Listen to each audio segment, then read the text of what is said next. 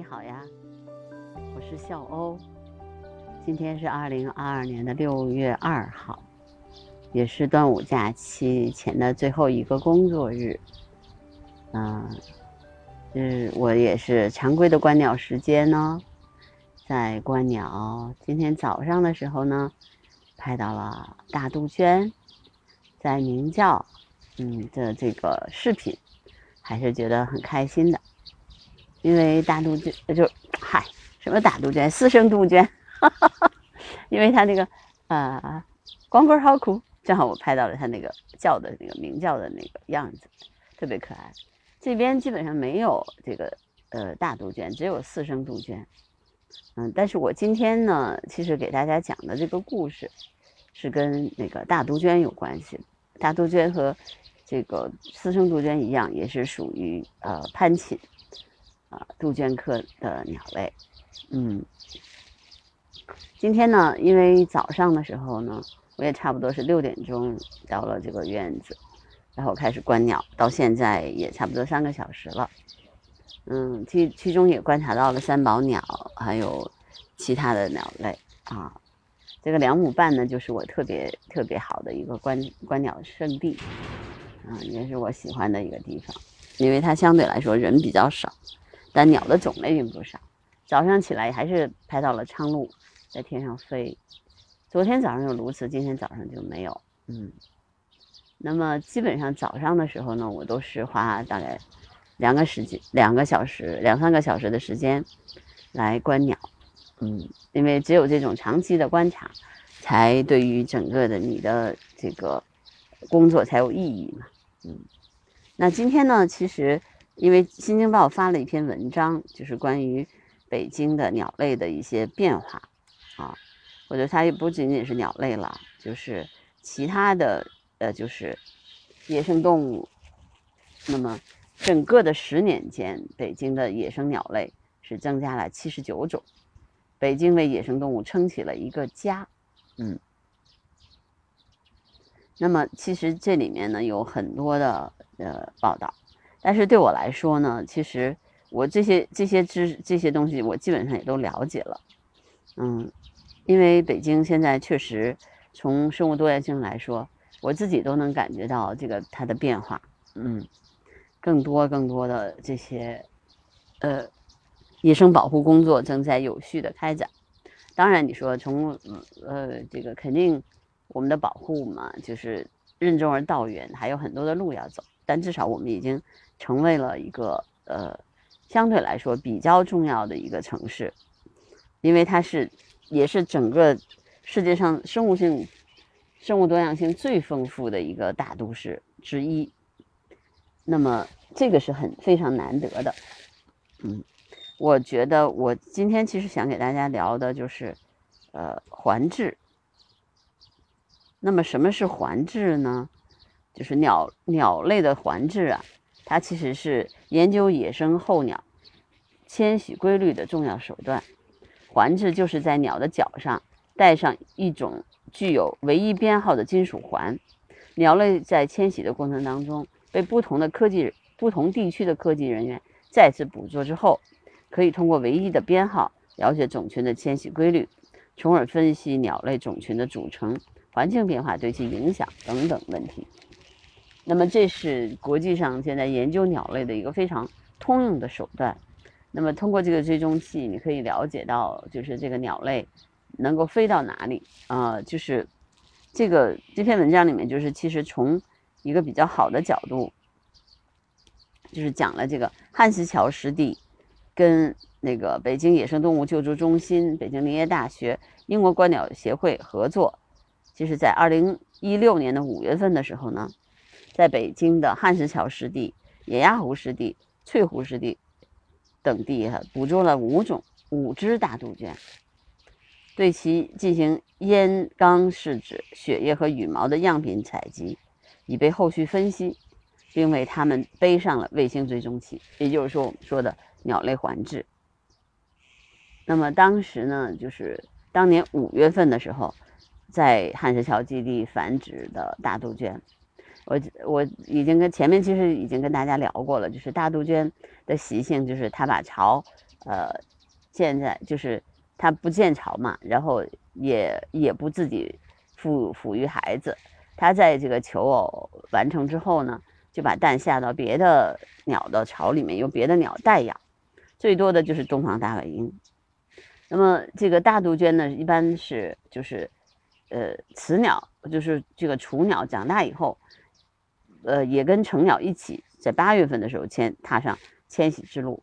那么他们就捕捉的这五只这个大杜鹃呢，也是，呃，八月份开始迁徙的。这只鸟呢，就是从北北京出发，一路往南飞。我想想啊，就是北京，它是往南飞的，经过了河南。湖北、贵州、云南，最终呢，在云南出境，到了缅甸孟加拉。想想大家从我这么一边念的时候，大家想象一下它的飞行路线啊，然后一直到达了印度，在印度停留了一个多月。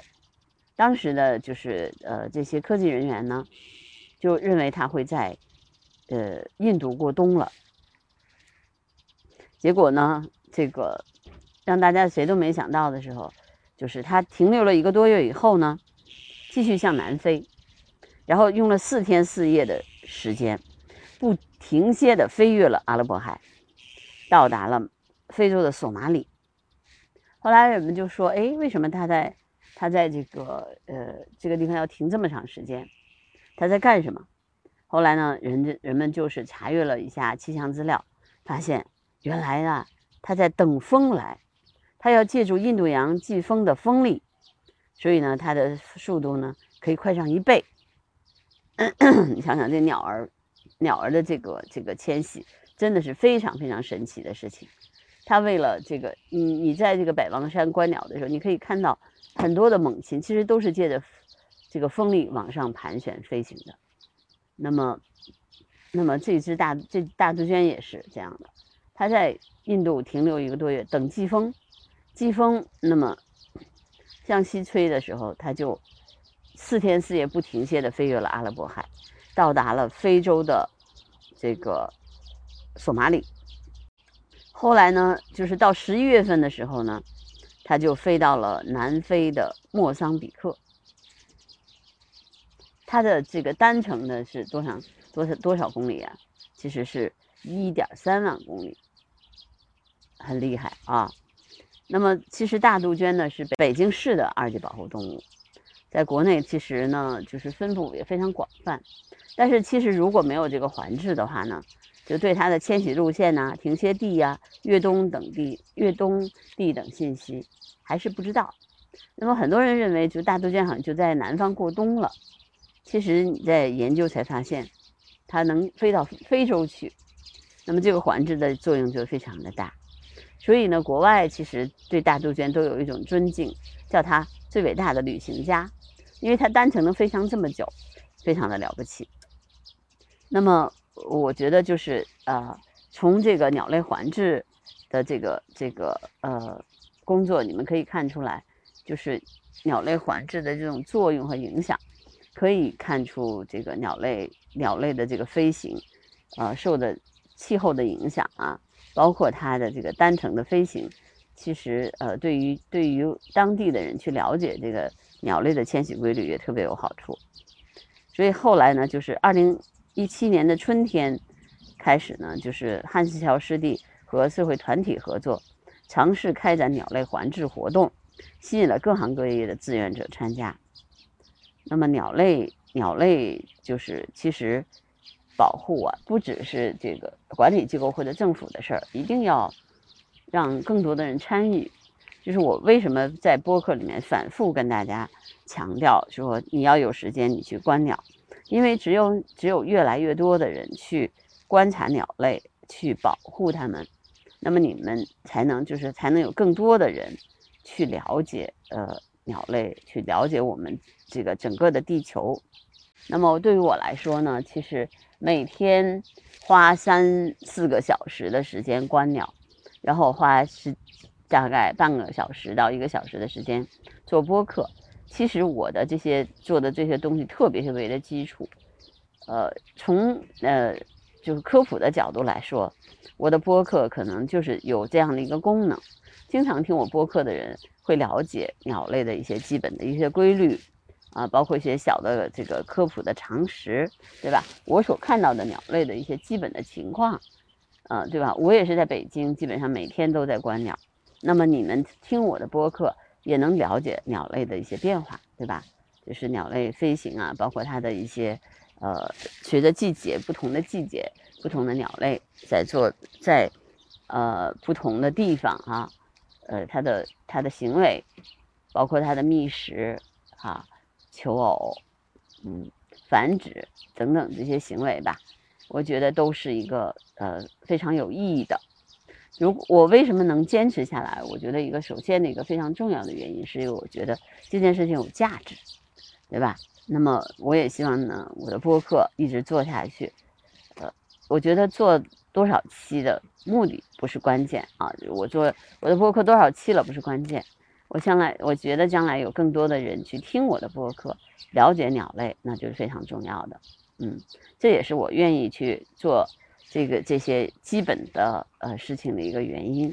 嗯，那么今天其实关于鸟类环志就跟大家介绍这么多，呃，希望你们每天有时间的话，也能像我一样花上。呃，半个小时啊，对吧？一个小时的时间，在自然里面去走一走，嗯。然后端午假期要到了，提前祝大家端午安康。那我们明天见，拜拜。